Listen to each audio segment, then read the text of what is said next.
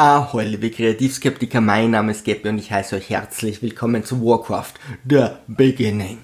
Es ist wirklich sehr schwer zu sagen, ob Warcraft The Beginning ein Win oder ein Fail ist.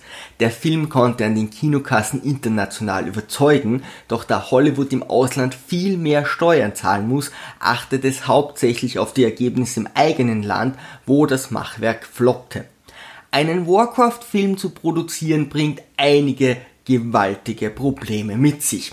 Das Werk basiert auf dem ersten Warcraft Strategiespiel und dem Buch Der Aufstieg der Horde, muss jedoch das gesamte Franchise bedienen. Dieses umfasst inzwischen drei Strategiespiele mit Erweiterung World of Warcraft mit acht Erweiterungen und einige Randprodukte. Die Hintergrundgeschichte ist ziemlich gigantisch und wurde dezidiert für Videospiele geschrieben. Sie reicht vom Fantasy-Genre über Steampunk bis hin zu Raumschiffen, die die Galaxie durchqueren. Peter Jackson hat an seiner Herr der Ringe Buchverfilmung schon im Vorfeld über zehn Jahre gearbeitet. Auch Warcraft hätte diese Zeit für eine Filmumsetzung eines Visionärs mindestens benötigt. Grundlegendes muss angepasst, verändert und auch weggestrichen werden, ohne die Fans zu erzürnen. Na, spätestens hier sollte jedem klar sein, dass dies ziemlich unmöglich ist. Stichwort Tom Bombadil. Hier wurde eine klare Entscheidung getroffen, die viel weniger Vorbereitung benötigt. Der gesamte Film ist beinahe ein einziges Fanservice. In einer farbenfrohen CGI-Brachialgewalt werden ständig die Orte gewechselt, um so viel als irgend möglich zeigen zu können. Distanzen werden vorlagetypisch mit Flugtieren und Portalen überwunden oder vollkommen ignoriert. Wir werden mit Charakteren erschlagen und sogar Orktüme, ein Warlock und vieles mehr werden gezeigt. Für den Effekt werden jedoch berühmte Namen zurückgehalten, um sie dann vollkommen überraschend in Massen zu nennen. Anduin, Lothar, Goel, Thrall, Ogrimmar, Doomhammer und einiges mehr.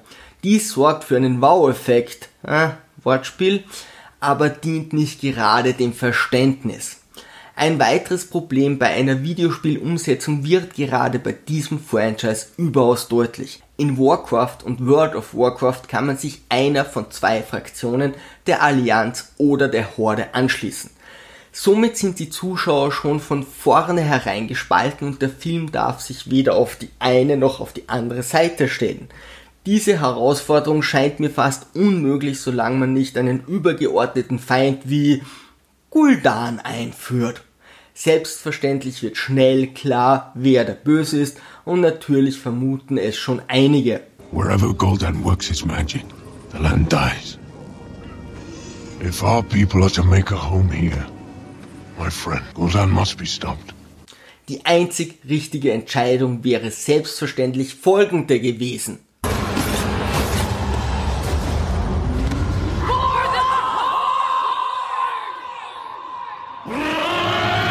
Prinzipiell erklärt der Film sehr wenig. Zuseher, die nichts von den Spielen wissen, können die Bildgewalt sicherlich genießen, doch ich bin davon überzeugt, dass sie nicht mehr als 10% von der Handlung verstehen können. Es wird nicht einmal versucht, die Kirim Dor, die Wächter und vieles mehr zu erklären. Wächter haben eigentlich dimensionale Aufgaben, aber Azeroth scheint noch nicht viel davon zu wissen. Woher also die Zuseher? Der Film tut alles, um Fans zu begeistern und will nichts Neues erzählen. Einige Punkte sind jedoch anzumerken, da man hier den Bogen etwas überspannt hat. Medivh erschafft einen Golem zur Hausarbeit, was sogar für WoW etwas dekadent ist. Medivhs Portal geht direkt ins Herzen von Sturmwind. Augenscheinlich gehen die Macher davon aus, dass jeder weiß, dass man nur Portale von der eigenen Fraktion verwenden kann. Für alle anderen Zuseher war es wohl ein Herzinfarkt-Moment, als am Ende direkt vor der Nase der Orkami ein Portal ins Herzen von Sturmwind erschaffen wurde. Einen besseren Überfall könnte man sich kaum wünschen. Seit langem beschweren sich die Spieler bei WoW bei Raids, dass es zu viele Nahkämpfer gibt. Sprich, es stehen einfach immer viel zu viele Charaktere am feindlichen Gegner dran.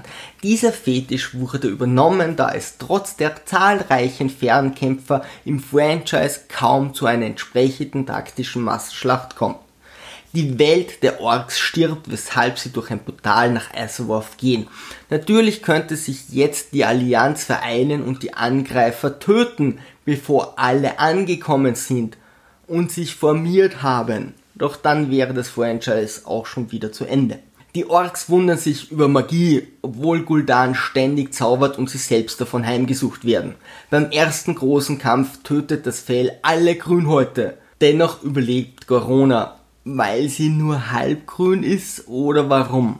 Da geschossen WoW ihr Ziel stets verfolgen, kann die Königin ohne weitere Bedenken zur feindlichen Corona gehen, die sie im Bruchteil einer Sekunde töten könnte.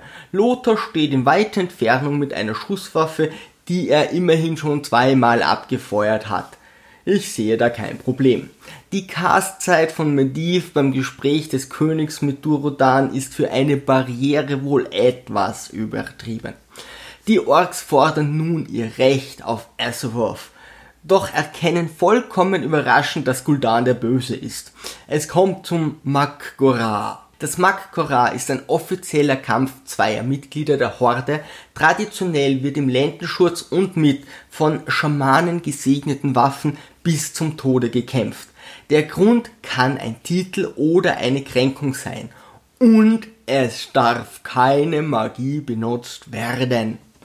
Da es auch schon in den Spielen kaum ein Makgora gibt, das sich an die Regeln hält, interessiert das auch hier niemanden.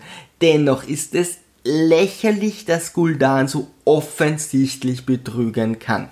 Am Ende möchte Anduin mit seinem Greifen alleine die Leiche des Königs direkt aus der Armee der Orks holen. Man könnte es kaum mehr hindrehen, dass nun Anduin den Tod seines Sohnes rächen darf. Letztendlich wird Draka, die Frau von Durotan, verfolgt und legt ihr Baby in einen Fluss, damit es entkommt. So funktioniert das nicht. Warum sollten die Verfolger es nicht einfach wieder aus dem Fluss holen? Ach ja, und das Baby Goel ist natürlich niemand anders als Foal, der wichtigste nächste Kriegshäuptling. Fans kann der Film sicherlich begeistern und andere Zuseher nähern sich von den etwas übertriebenen Effekten. In Tidai hat das Machwerk jedoch leider zu viele Fehler und keine klare Vision. Wenn ihr raten habt, für welche Fraktion ich mich bei World of Warcraft entschieden habe, schreibt es in die Kommentare. Ahoi, liebe Sturmtrotzer, segel mal straff halten und auf zum Horizont!